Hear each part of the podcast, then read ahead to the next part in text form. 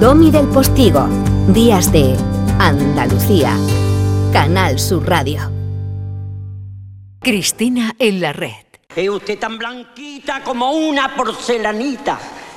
Tú que has sangrado tantos meses de tu vida. A Rigoberta Bandini tendría que terminarle cada estrofa yo hoy diciendo, atenta, ¿eh? Venga, le, le vas a dar, ¿verdad? Le vas a dar. Yo me pongo de pie. Pecadora de la pradera. Ya no puede uno ni abrir el periódico. Hasta Google celebra que hoy habría cumplido Un visionario. 90 años, ¿eh? Don. Gregorio Sánchez, chiquito. Todos son desgracias personales. El más grande, de verdad, vanguardia artística en clave popular. Vanguardia artística en clave popular va a ser el reto de que de pronto entre ahora Laura Baena diciendo ¡Cobarde! Yo quiero hablar de mis libros. Laura, buenos días. Buenos días. Oye, qué bonito día, me gusta. Yo soy muy fan, muy fan de chiquito. Tú te vas a quedar a vivir en este programa, ¿no? Porque- Yo, yo no sé qué hacéis, que no me dejáis ya en huequito ya todo fin de semana. Bueno, estamos, estamos ahí. eh, Haceros el café, haceros el café, ayudaros. Rincón Laura Baena, podemos. El Rincón Laura Baena suena moloncísimo. Sí, sí. Es que tú eres un Big Bang, Baena. Es que a tú lo- eres un a universo que se expande. A Domi le da miedo que, que perdamos audiencia por mi culpa. No, no, todo lo contrario. Me da miedo que la audiencia entre por esa puerta y vaya ocupando los espacios. ¿Y dónde está ella? Que pregunté, ¿pero dónde está ella? ¿Hoy no, hoy no entra?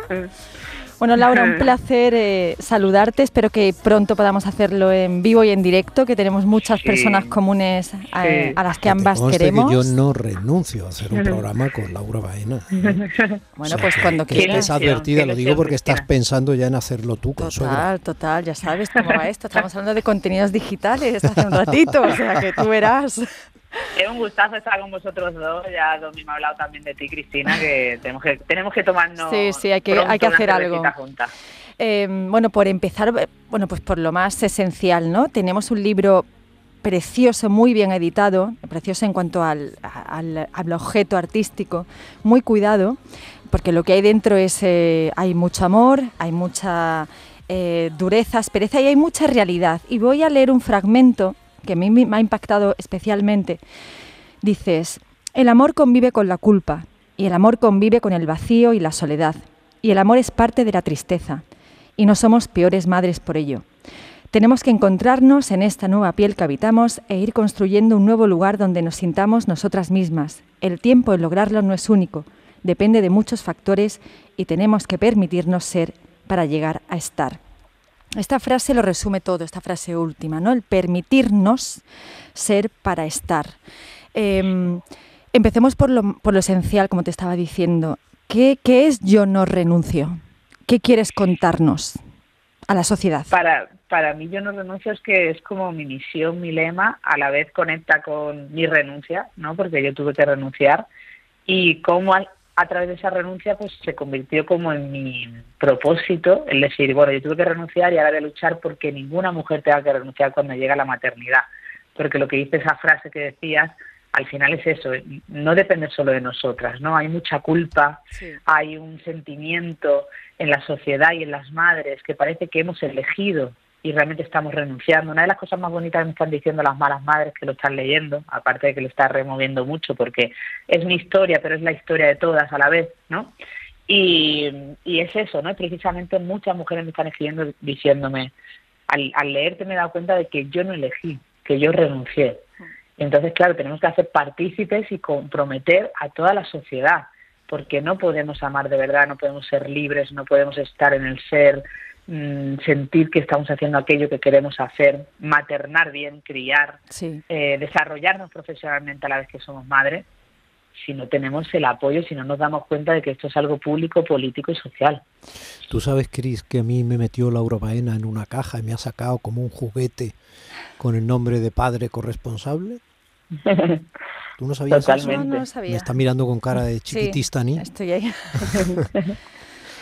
Bueno, pues eso eh, ha formado parte de una de las exitosísimas campañas porque Laura tiene una mentalidad imaginativa y de muy creativa. Lo cuenta además cuando habla de, bellas artes, de que quería estudiar bellas artes en el libro, lo cuenta todo. Sí, sí, sí, sí. Bueno, pues ese fue el regalo del Día de las Madres. ¿no? Y ahora anda pues superando obstáculos, eh, convirtiendo la metáfora de los obstáculos para la conciliación en una carrera de obstáculos real, porque te he visto fotografiada con eh, algunas de las autoridades del gobierno, tanto madrileño como central, ¿no?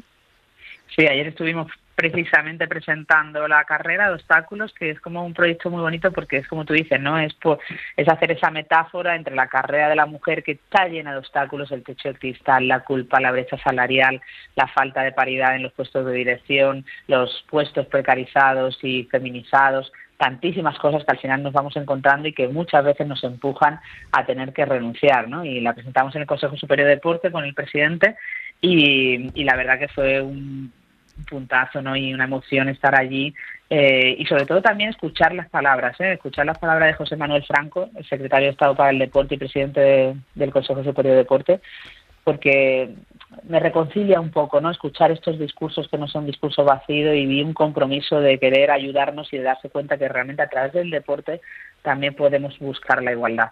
Así que bueno, fue un día muy emocionante. Voy a leer otro fragmento que dices, eh, que además me ha hecho mucho cuando, bueno, en el capítulo de la llegada de la primera maternidad, ¿no? Dice, he notado, que, he notado en los últimos meses que la gente está más irascible y cae en la crítica fácil. Siempre he escrito con ironía y el sentido del humor ha sido clave en Malas Madres. Y ahora se pone en tela de juicio cualquier cosa. Se saca de contexto y llevo unas semanas recibiendo comentarios que me superan. Menos mal que me llegan en un momento vital de mucho aprendizaje, de saber distanciarme, no darle demasiada importancia y de tener la fuerza de contestar sin miedo. Porque lo que ya no voy a permitir es callarme ante las injusticias. Si no lo hago con las demás personas, ¿cómo voy a callarme cuando me atacan a mí? Eso de lo que más duele es la indiferencia, me parece que no funciona. Te pregunto algo que Domi y yo hemos hablado eh, en, bueno, pues, eh, delante del micro y fuera, fuera de él, sobre eh, la realidad tan hostil que estamos construyendo, especialmente yo creo desde, desde el confinamiento, ¿no? desde, la, desde la aparición de la pandemia. ¿Crees o tienes la sensación, Laura, de que las conquistas sociales en materia feminista, eh, logradas en años anteriores, antes de, la pandemia, que estaban comenzando a echar raíces y a consolidarse, y la gente pues se sumaba al feminismo sin el miedo a la palabra en primer lugar y después al movimiento, comienzan a tambalearse y que tenemos que volver a explicar eh, ciertas conquistas que estaban ya en el discurso público? Totalmente, ¿no? Y yo creo que estamos viviendo un momento muy complicado, convulso. O sea, esta mañana mm, he puesto un tuit mientras esperaba, porque he visto tu tuit y tal, y estaba viendo las últimas comparecencias en el Congreso de los Diputados y no entiendo cómo se está permitiendo decir tales discursos en un pleno, ¿no? Esa es la clase política que nos representa. Quiero decir, es que al final se está polarizando, se está dividiendo la lucha de la mujer, mm.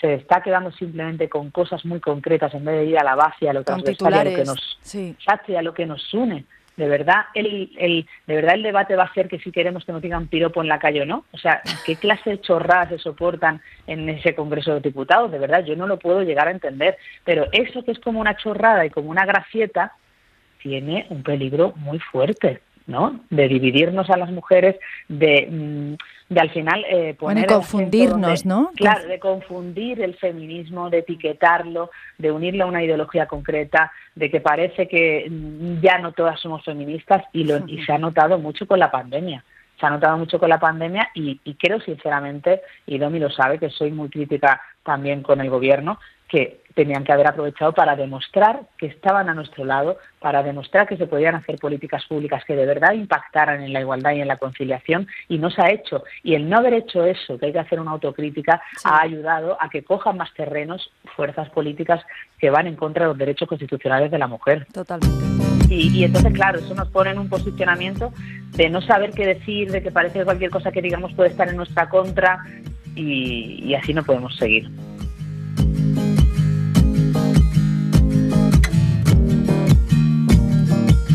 Esta copla, vaina.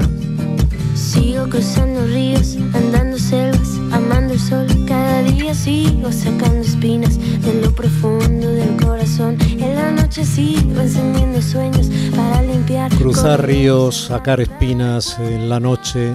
eh, seguir eh, tratando de sustanciar los sueños para que no se queden en pamplinas o en frustraciones. Bueno, en un feminismo de pancarta al fin y al cabo, que es lo que se está haciendo. Es que a eso iba yo, es una, es una pelea transversal.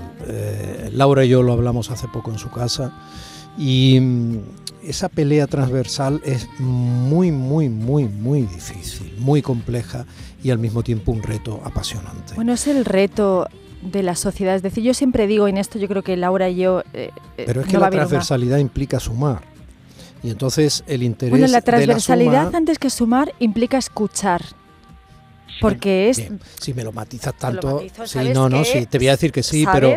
Claro, claro, pero si entonces nos ajardinamos y acabamos otra vez en el Caribe. Pero, a ver, eh, lo que quiero decir es que, por ejemplo, la plataforma Yo no renuncio y los éxitos que ha conseguido Laura Baena, que son impresionantes. O sea, eres una, eres una, eh, bueno, Laura andaluza que ha llegado muy lejos. Ha puesto en el centro del debate público la conciliación, cosa que no ha hecho el gobierno, por ejemplo. Por ejemplo, ni el gobierno ni los gobiernos. Entonces, con esto quiero decir que la transversalidad protege la causa que se defiende, protege la necesidad que eh, se grita, la necesidad que se reivindica. En el momento en que algo orada tu transversalidad, porque alguien pretende apuntarte a su etiqueta, una etiqueta que normalmente no suele ser moral, sino mm, estratégica, markentiniana, no sé cómo llamarlo, en lo que se ha convertido ya la política. O sea, no, no, no seamos ingenuos. Se ha convertido en populismo. Entonces,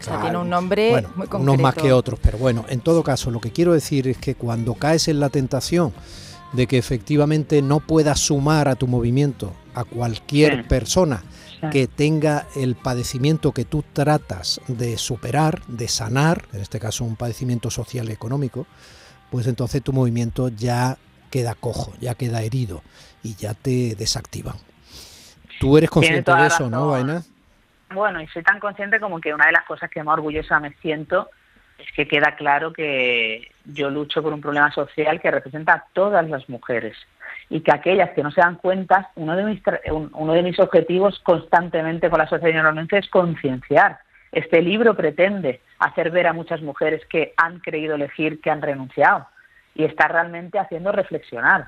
Y cuando digo hacer reflexionar a la sociedad es hacer reflexionar también a los partidos políticos, a las distintas ideologías y tengo clarísimo eso que tú dices porque aparte yo escucho y aprendo mucho de grandes como vosotros y sé precisamente que ese es mi camino y que si hay que sentarse, hablar, hacer esa escucha activa, hacer entender que ese no es el camino por el que la mujer va a poder ser más libre y tener derechos y ser madre y trabajadora, pues habrá que sentarse y hablarlo pero lo que me da rabia es de un bando y de otro, de cualquiera, pues eso, lo que tú dices, las etiquetas, las medidas que realmente son populistas y son para parches que realmente no están transformando la sociedad, porque medidas concretas como las que se están aprobando tampoco están transformando lo importante que es realmente que tengamos un trabajo digno, que tengamos una situación económica y de conciliación que nos permita realmente ser madres trabajadoras.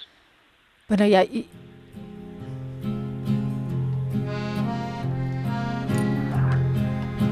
Y de hecho, cuando hablamos de transversalidad, eh, yo vuelvo a poner aquí parte de la dedicatoria de tu libro, como ya hice en, otro momento, Laura, que es, eh, después de hablar de tus hijas, de tus tres luceros, que son maravillosas, después de dedicarlo a las malas madres, de dedicarlo a tu madre, de dedicarlo a tu hermana, después le das las gracias a tu padre, y luego a la que llamas la persona más importante de mi vida, que es tu compañero de viaje, al que yo llamo tu santo.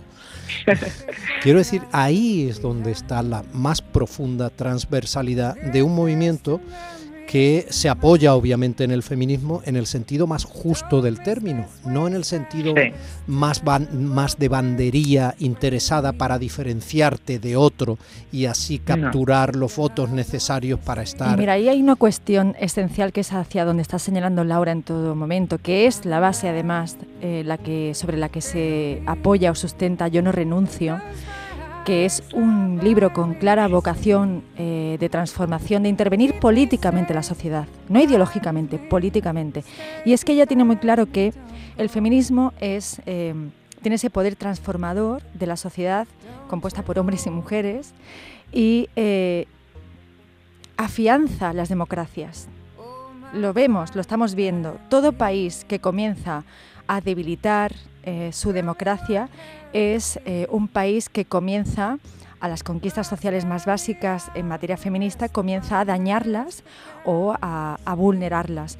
Y estamos lamentablemente en ese camino, estamos poniendo, como ya ha dicho, pues parches en lugar de atender todos los casos eh, que ella bueno, pues trata en Yo no renuncio, desde la invisibilidad de las empresas. Hay algo aterrador en el libro que nos ha pasado a, casi todas, que es cuando tienes miedo a decir estás embarazada. Hmm. Algo falla en una sociedad cuando tú no puedes celebrar que vas a traer una nueva vida a este mundo.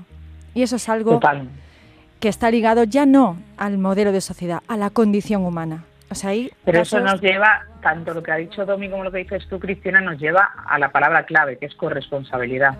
Es que cuando hablamos de corresponsabilidad no es solo la corresponsabilidad de los hombres en estos asuntos, que los necesitamos, que necesitamos hacer equipo, que necesitamos que ellos dan un paso atrás para que realmente nos situemos en la misma en el mismo punto de salida para luchar por la igualdad y la conciliación, que es cosa de ambos. Y yo creo que ahí es cuando muchas veces, incluso Domi, cuando saben que tengo una pareja que es hombre, ¿no? Y que además eh, yo estoy aquí gracias a que él en un momento dado renuncia, pues a la gente le hace como no, de repente es como que les sorprende, porque esperan que no sea así, ¿sabes? Porque hay como muchas etiquetas y como muchas cosas supuestas que no son reales, porque el feminismo da la mano al hombre, el feminismo tiene que hacer pedagogía tiene que educar a ambos en que trabajemos una sociedad más justa e igualitaria, porque venimos de una generación que ni a ellos ni a nosotras nos han educado así. Amén. Y luego amén, amén, amén, amén, amén. Punto suspensivo gordo como sandías. Un beso, Laura. Un beso, Laura. Domi del Postigo en Canal Sur Radio. Días de Andalucía.